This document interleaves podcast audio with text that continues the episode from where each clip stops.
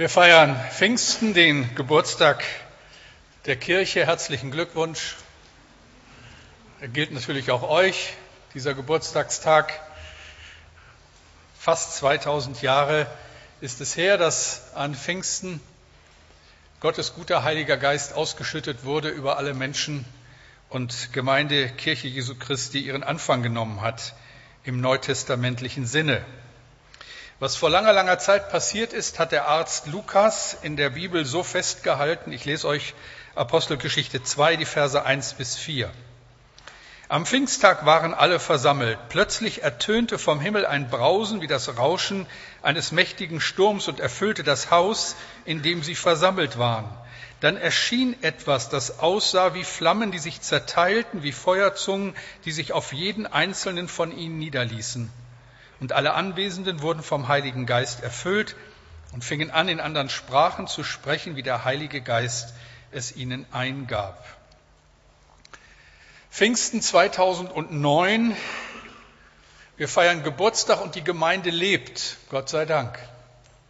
Weltweit und hier bei uns. Hinter uns liegen ja auch so ein paar besondere Ereignisse in den letzten Wochen, die uns alle sehr beschäftigt haben, zum großen Teil erfreut haben. Bremen war Gastgeber des 32. Evangelischen Kirchentages und diese besonderen Tage haben unsere, haben unsere Stadt geprägt und haben ihr gut getan. Nie habe ich in meinem Leben so viele Leute in der Innenstadt von Bremen gesehen. Ich wollte am Donnerstagnachmittag zum Zug auf Gleis 7. Gott sei Dank bin ich hingekommen, auch fragt mich nicht wie. Es fing dann auch noch an zu regnen. Es war, als wenn der Bahnhof platzen wollte vor den vielen Menschen, die dort waren. Andere wiederum waren ganz woanders. 1500 Menschen aus dem Mülheimer Verband, dem Gemeinschaftsverband, dem wir auch angehören als Paulusgemeinde. 1500 Menschen waren in der schönen Eifel zum vierten Mai-Festival des Mülheimer Verbandes und es war eine sehr schöne und intensive Zeit miteinander. Dann gab es noch ein großes Ereignis in Marburg. Da ging es dann allerdings weniger friedlich zu. Dort fand der Kongress der Akademie für Psychotherapie und Seelsorge statt. Etwa 1000 Leute haben daran teilgenommen und auch 1000 haben demonstriert, wollten verhindern, dass dieser Kongress stattfinden konnte. Was sich in Marburg abgespielt hat, spottet jeder demokratischen Beschreibung. Deutlich wurde, dass der Wind rauer wird für die gläubige Christenheit. Wir müssen Farbe bekennen und weise sein, aber wissen, auch das gehört zur Geschichte der Gemeinde, immer und immer wieder. Pfingsten 2009. So in der Vorbereitung dieser Predigt habe ich so gedacht, was sagst du an einem so besonderen Tag? Was ist einer Predigt angemessen für Pfingsten? Und dann habe ich irgendwo so gedacht, wenn es ja auch darum geht, nur einen Blick, dass Jesus uns an diesem Geburtstag so anschaut und uns fragt, sagt mal, wie geht's euch eigentlich? Wie steht's um meine Gemeinde? Was macht die Paulusgemeinde? Nicht selten machen wir die Erfahrung, dass uns der Alltag nach so besonderen Zeiten ja ganz schnell wieder auf den Teppich der Tatsachen zurückholt. Es ist manchmal schwer, so die Nähe Gottes, die wir empfunden haben, bei Highlights der letzten Wochen zu bewahren. Was passiert, wenn der Wind wieder von vorne kommt, und zwar kräftig, wenn das Leben uns fordert? Wie halten wir auch in schwierigen Zeiten Verbindung mit ihm? Der vierte Teil der Predigtreihe, nur ein Blick ist euch vielleicht Hilfe und Ermutigung. Das wünsche ich mir so sehr, dass der Heilige Geist euch ermutigt und ihr fröhlich in eine neue Woche startet. Nur ein Blick und unser Gebet wird zu einem kostbaren Schatz. Ich lese uns einen Vers aus dem Johannesevangelium, der uns so in das Herz Jesu blicken lässt. Der Anfang eines Gebets, eines langen Gebets, das er mit seinem himmlischen Vater hat, aus diesem Gebet, dem hohen priesterlichen Gebet, hier der erste Vers, Johannes 17, Vers 1. So redete Jesus und hob seine Augen auf zum Himmel und sprach, Vater, die Stunde ist da, verherrliche deinen Sohn, damit der Sohn dich verherrliche. Vater im Himmel, danke jetzt für diesen Gottesdienst und für dieses Pfingstfest und dass wir hier sind. Und ich bitte so herzlich, dass das wieder geschieht, dass dein Heiliger Geist durch die Reihen geht, dass er unsere Herzen erfüllt. Bitte öffne meinen Mund, dass er deinen Ruhm verkündigt. Amen. Wenn man wissen will, wer Jesus war und was ihn vor allem ausgezeichnet hat, dann sollte man die Evangelien lesen. In den Evangelien wird er und sein Handeln und seine Art zu leben und auch seine Beziehung zu Gott, zum Vater eingehend beschrieben. Wir dürfen ja nicht vergessen, dass Jesus damals in seiner Zeit so populär war, vielleicht wie heute ein berühmter Star, ein prominenter Politiker, irgendein Sportler. Überall wurde er erkannt, alle wollten mit ihm zu tun haben. Die Leute kamen, sagt die Bibel, zu Tausenden, um ihn zu hören. Alle wollten was von ihm, alle wollten von ihm berührt werden. Wir kennen ja diese Geschichte, wo so ein paar Frauen mit ihren Kindern kommen und diesen Wunsch haben, Jesus, berühre unsere Kinder, segne sie. Und die Jünger in ihrer Fürsorge sagen, komm, bleib vom Acker damit hier, der hat genug zu tun, der kann sich nicht auch noch darum kümmern. Und Jesus nimmt sich Zeit und nimmt die Kleinen auf den Arm und segnet sie. Das ist unser Herr. Aber oft lesen wir, entzog sich Jesus auch der Menge such dir die Stille auf. Ich habe mich so als Jugendlicher schon gefragt, eigentlich als Kind schon manchmal, wenn ich diese Geschichten gehört habe, warum musste Jesus beten? Er war doch Mensch und er war Gott. Warum musste Jesus beten? Bis ich verstanden habe, weil ihm das Gespräch mit dem Vater so wichtig war. Weil er den Vater liebt, deswegen will er mit ihm reden. Den, den man liebt, den schätzt man und mit dem will man kommunizieren. Deshalb betet Jesus. Ich denke, im Gebet geht es in allererster Linie um Liebe. Ich rede mit dem, den ich lieb habe.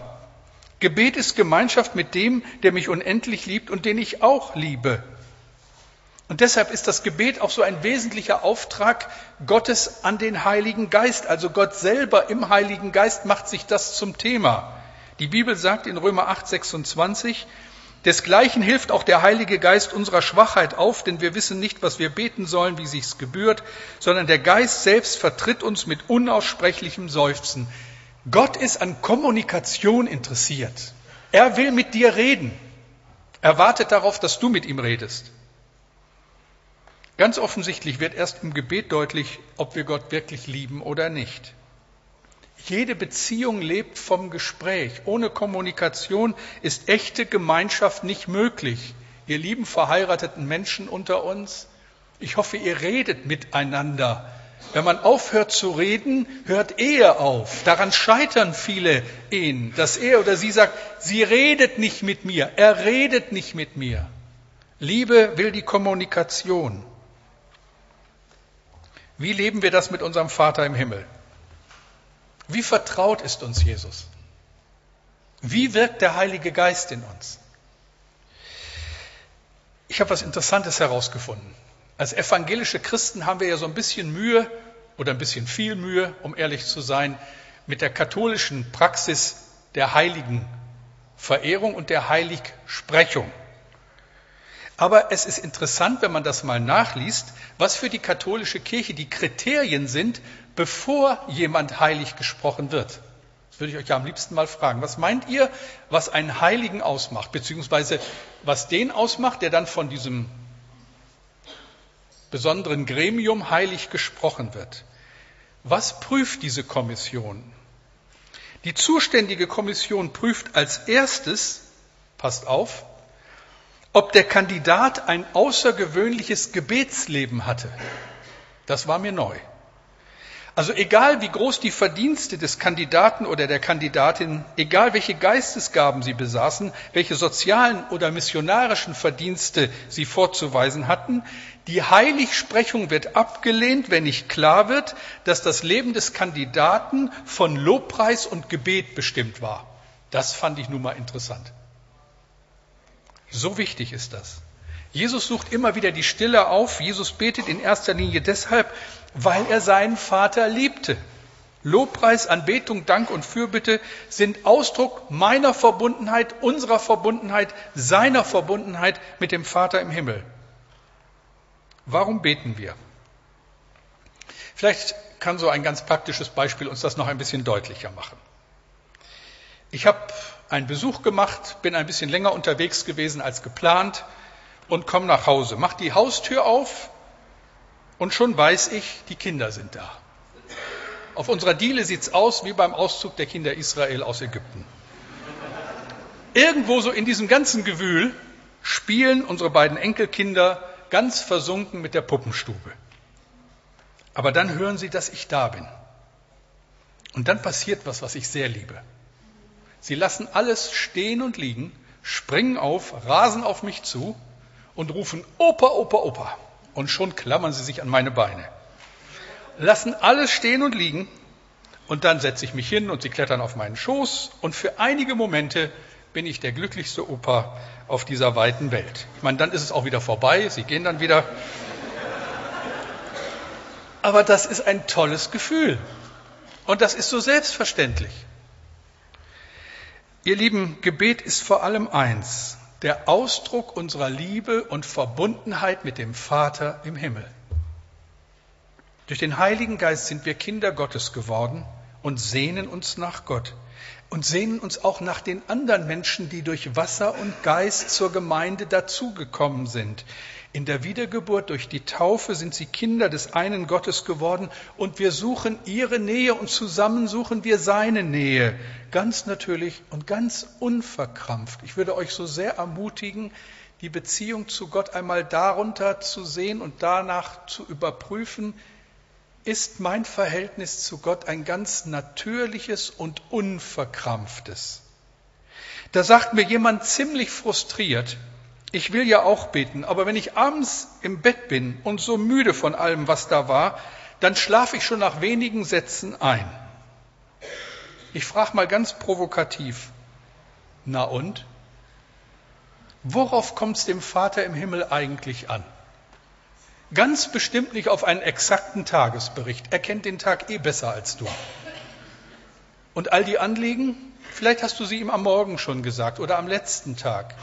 Musst sie auch nicht ständig wiederholen, er ist ja nicht schwerhörig und er vergisst ja auch nicht. Er kennt sogar die Dinge, die du gar nicht kennst. Er hört, ehe wir etwas artikulieren. Manchmal, ihr Lieben, dürfen wir uns einfach ins Bett legen mit einem tiefsten Seufzer sagen, Jesus, ich danke dir für diesen Tag. Und dann dürfen wir die Augen schließen und einschlafen mit gutem Gewissen. Ihr versteht mich recht. Ich will euch nicht das Gebet abgewöhnen, sondern im Gegenteil. Ich möchte uns ermutigen, dass die Verbindung zu unserem Herrn etwas Selbstverständliches und Natürliches ist und nicht so etwas Aufgesetztes. Achte mal darauf, wie du betest, auch wenn du laut betest. Manchmal verändert sich geradezu unsere Stimme, wenn wir anfangen zu beten. Als wäre der, mit dem wir da sprechen, jemand völlig Unbekanntes und wir müssten uns zusammenreißen, um uns ja nicht zu versprechen. Was geht hier ab? Jesus schaut uns an, wenn wir so einschlafen, segnet uns und wir schlafen wie die Kinder, die Kinder Gottes. Wisst ihr, wenn, Gebet, wenn unser Gebet als Leistung gesehen wird, als Leistung, die wir erbringen müssen, wenn wir das Gebet reduzieren auf eine bestimmte Zeit am Tage, wenn wir uns ständig mit anderen vergleichen, die ein so beeindruckendes Gebetsleben oder so eine beeindruckende Gebetspraxis haben, dann haben wir etwas Grundlegendes nicht verstanden. Jesus betete vor allem, weil er den Vater liebte. Gebet ist Reden mit Gott und Gebet ist Hören auf Gott. Ich denke, wir haben Mühe, das wirklich zu verstehen. Und vielleicht verstehen wir es, aber wir kriegen es nicht ins Herz. Es rutscht nicht runter. So vieles will unser Gebet verhindern. So wenig selbstverständlich ist der Umgang mit Gott. Vielleicht sind es vor allem zwei Dinge, die dieses selbstverständliche Gebet verhindern. Der eine Grund, warum uns das so schwer fällt, ist, dass Angst unser Gebet verhindert. Wir nehmen uns so viel vor, wollen alles ja so viel besser machen und oft bleibt es beim Vorhaben und unser Gewissen ist belastet. Wir sind von anderen Menschen enttäuscht, wir sind auch nicht selten von der Gemeinde enttäuscht. Wie oft habe ich den Satz gehört, und das wollen Christen sein? Wir haben so oft eine verklärte Vorstellung von Gemeinde ein Wunschbild und wundern uns dann, dass die Menschen, mit denen wir zu tun haben, diesem Wunschbild nicht entsprechen. Dass sie immer wieder versagen, dass sie schuldig werden, dass sie Dinge machen, wo wir nur den Kopf schütteln. Aber vielleicht schütteln Sie auch manchmal über uns den Kopf. Dietrich Bonhoeffer hat über die verheerende Kraft von falschen Vorstellungen in der Gemeinde geschrieben, wer sich ein Bild einer Gemeinschaft erträumt, der fordert von Gott, von dem anderen und von sich selbst die Erfüllung. Er tritt als Forderer in die Gemeinschaft der Christen, richtet sein eigenes Gesetz auf und richtet die Brüder und Gott selbst. Wie viele Christen sind durch solche Entwicklungen verletzt, sorry, durch solche Entwicklungen verletzt worden? Man hat ihnen zum Beispiel signalisiert, dass sie unerwünscht sind. Da kommt Angst auf. Angst davor, dass das alles nicht stimmen könnte, dass wir uns etwas vormachen, dass im Himmel für uns kein Platz ist oder es den Himmel vielleicht gar nicht gibt. Henry Nowen schreibt in einem seiner Bücher, es gibt so viel Angst in uns, Angst vor Menschen, Angst vor Gott und viel ursprüngliche, unbestimmte Ängste, die nicht greifbar sind. Ich frage mich, ob nicht Angst unser größtes Hindernis beim Beten ist. Vielleicht ist das tatsächlich so. Wisst ihr, manchmal wollen wir einfach nur weglaufen, wollen uns in die Welt stürzen und unsere Ängste zuschütten, übertönen und verdrängen und doch da steht Jesus und nur ein Blick und dann sagt er zu dir und zu mir, fürchte dich nicht. Wir zeigen Gott nur allzu gern die guten Seiten unseres Lebens, die Bereiche unseres Lebens, mit denen wir zufrieden sind. Aber wenn wir endlich wagen, Jesus auch die Gebiete zu zeigen, die uns viel Kummer machen, wenn wir bereit sind, mit unserem zitternden und verzagenden Herz vor ihn zu kommen, dann erleben wir, wie sehr er uns liebt. Und unser Gebetsleben bekommt eine ganz neue Qualität. Der Apostel Johannes schreibt, der Apostel, ja, in 1. Johannes 4, Vers 18, Furcht ist nicht in der Liebe, sondern die vollkommene Liebe treibt die Furcht aus. Denn die Furcht rechnet mit Strafe. Wer aber sich fürchtet, der ist nicht vollkommen in der Liebe. Ich war vor vielen, vielen Jahren mit einem unserer Kinder in Niedenstein zur Seniorenfreizeit. Ist lange her. Um meine Frau ein wenig zu entlasten, wir hatten gerade unser fünftes Kind bekommen, hatte ich eins unserer Kinder mitgenommen. Der Kleine kam bei den älteren Leuten ungemein gut an und schlief bei mir im Zimmer. An dem bestimmten Abend wollte ich ihn zum, nach dem Essen ins Bett bringen und ging auf unser Zimmer, mach die Tür auf und er war nicht da. Dabei habe ich mir zunächst nichts gedacht. Das kann ja vorkommen in so einem Freizeitheim. Ich habe nach ihm gerufen, aber der Kerl hat sich nicht gemeldet. Dann bin ich durch das Haus gegangen, in die vielen Räume und Flure und habe nach ihm gesucht und habe ihn nicht gefunden. Und langsam wurde mir mulmig zumute. Dann habe ich meine Senioren angesprochen, ob sie unseren Kleinen gesehen haben, aber keiner hatte ihn gesehen. Langsam stieg in mir das Gefühl von Panik hoch. Wo ist der Kerl? Ich ging auf die Straße und rief dort und da war er auch nicht, auch nicht im Garten.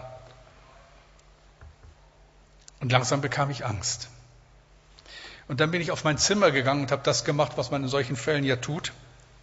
Ich habe die Hände gefaltet und gebetet und hatte richtig Angst. Und dann einem inneren Impuls folgend bückte ich mich und schaute unter das Bett.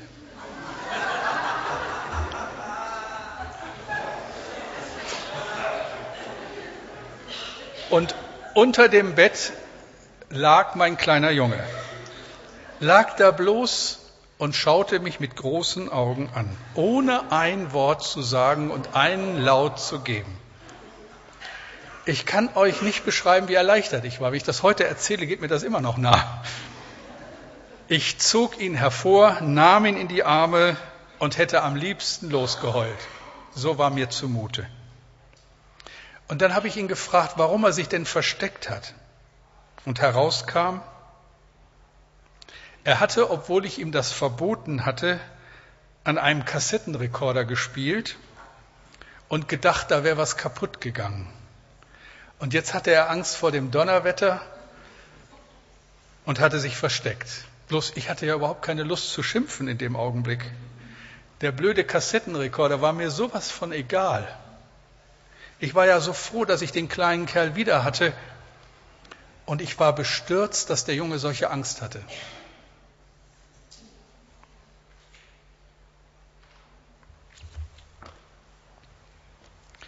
Jesus sagt, fürchtet euch nicht.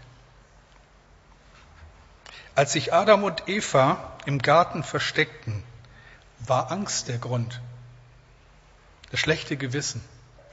Und Gott ruft, Mensch, wo bist du? Seitdem ruft er das immer und immer wieder. Und er ruft es bis in unsere Zeit hinein.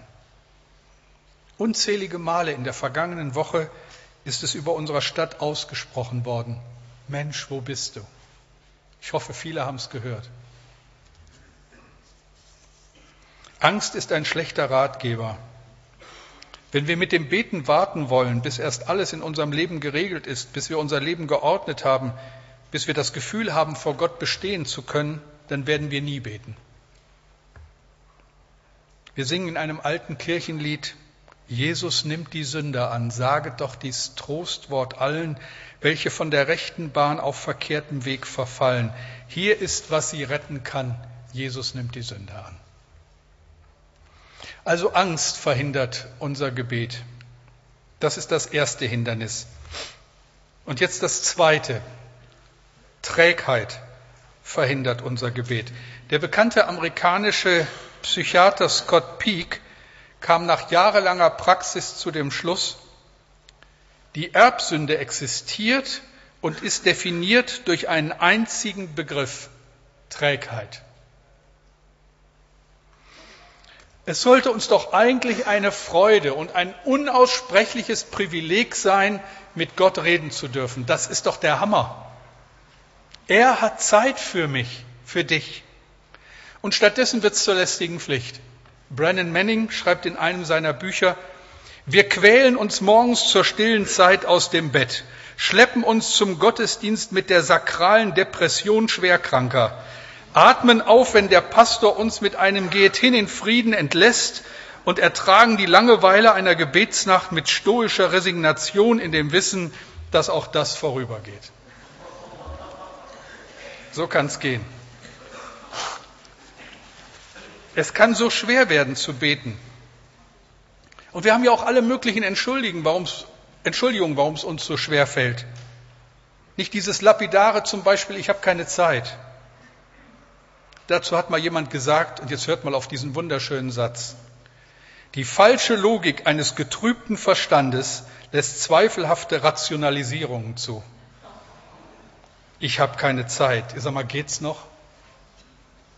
Gott will mit dir reden und ich habe keine Zeit? Jesus sagt, kommt her zu mir alle, die ihr mühselig und beladen seid, ich will euch erquicken und ich habe keine Zeit? Schau auf meinen Terminkalender, wie schräg ist denn das? Stell dir mal vor, du bekennst einen Anruf. Horst Köhler, der wiedergewählte Bundespräsident, ist am Apparat und fragt, ob du nicht mal vorbeischauen willst. Er hat Zeit für dich, wann immer es dir passt. Und du sagst, sorry Horst, aber ich habe keine Zeit. Ich möchte dich mal sehen. Aber jetzt, ihr Lieben, wer um alles in der Welt ist Horst? Es geht um den allmächtigen Gott. Und Gott hat Zeit für uns. Und wir sagen, ich habe keine Zeit. Ich bete nur, wenn mir danach ist. Also das ist Schwachsinn hoch vier. Wo gibt's denn sowas?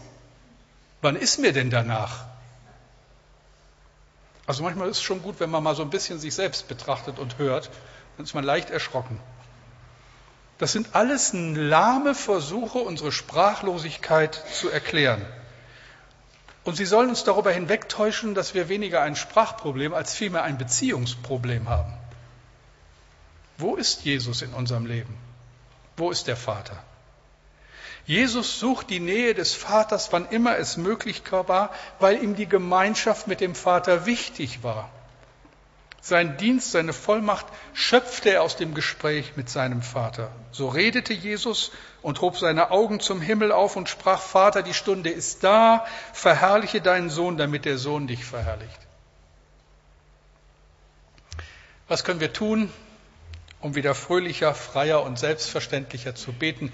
Ich kann euch nur drei Empfehlungen geben. Es gibt mehr oder wie immer Gott dich hier anspricht, wie immer der Heilige Geist in dir wirkt und arbeitet. Aber hier an dieser Stelle drei praktische Empfehlungen. Die erste. Erinnere dich daran, dass der auferstandene Herr wirklich da ist. Sag ihm, dass du an seine Gegenwart glaubst. Sag das mal laut vor dich hin, Herr, ich danke dir, dass du jetzt da bist und ich mit dir reden darf. Denn er ist da. Zu einem alten, erfahrenen Pastor kam eine junge Frau, die große Mühe mit dem Gebet hatte und sie war traurig und niedergeschlagen und sagte, ich würde die Gegenwart Gottes so gerne spüren, aber da ist nichts. Der alte Mann gab ihr keine klugen Ratschläge, sondern setzte sich mit ihr hin und bat sie, die Augen zu schließen. Und dann betete er mit ihr und sagte dann, Jesus Christus, der auferstandene Herr, ist mitten unter uns. Glauben Sie das? Und die Frau sagte nach einem Moment des Zögerns, ja, ich glaube das. Und er bat sie, wieder stille zu werden und darüber nachzudenken, was das bedeutet. Und dann beendete der Pastor die Stille und sagte, nun sagen Sie etwas zu Jesus, sprechen Sie laut mit ihm. Und das tat die Frau dann. Und als sie fertig war, sagte sie zu dem alten Seelsorger, Jetzt weiß ich, was es bedeutet, Jesus wirklich zu erfahren. Er ist hier. Ich kann seine Gegenwart spüren. Meine Empfehlung, erinnere dich daran, dass der auferstandene Herr wirklich bei dir ist. Das ist die erste Empfehlung. Die zweite, denke darüber nach, was es bedeutet, dass er dich liebt und annimmt, so wie du bist. Ich erinnere mich an eine Zeit, in der ich mich nicht so annehmen konnte, wie ich bin.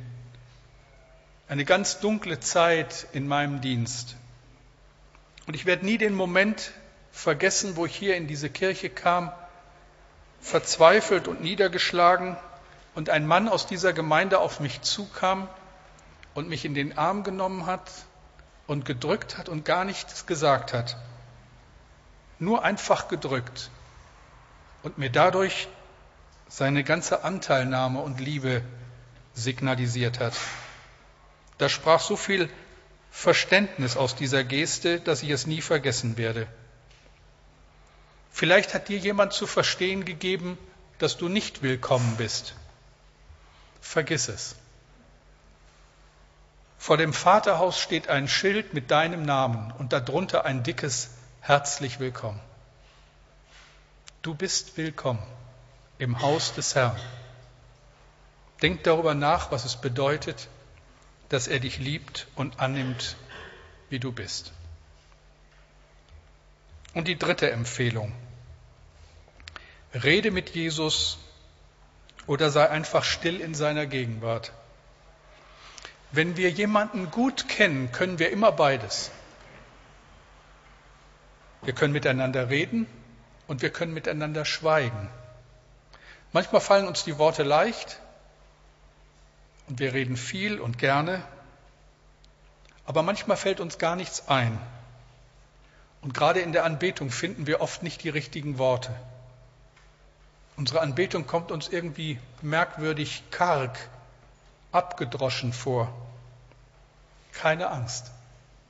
Sei einfach still und nimm das ernst, was Gott uns in seinem Wort zuspricht und was seit Pfingsten Wirklichkeit geworden ist.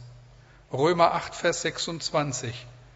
Desgleichen hilft auch der Heilige Geist unserer Schwachheit auf, denn wir wissen nicht, was wir beten sollen, wie sich's gebührt, sondern der Geist selbst vertritt uns mit unaussprechlichem Seufzen.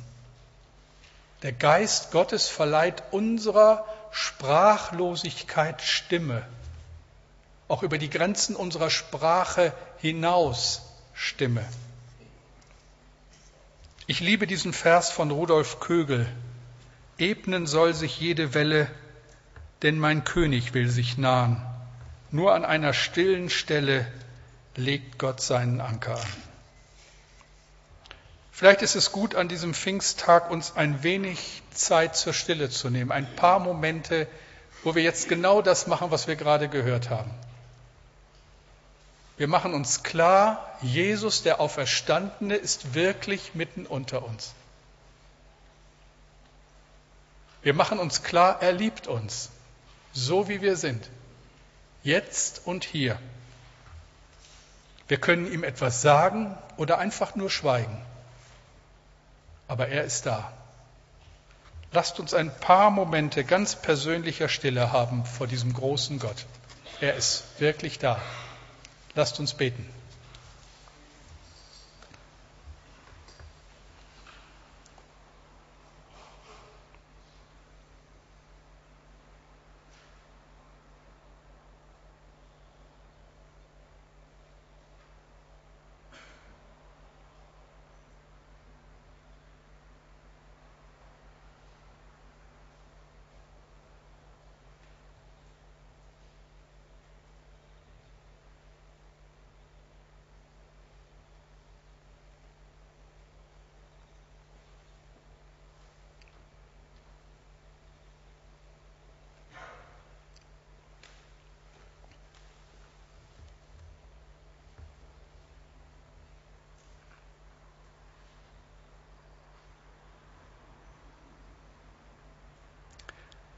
Danke, Vater im Himmel, für heilige Momente in deiner Gegenwart, für die Zeit jetzt und alle Zeit.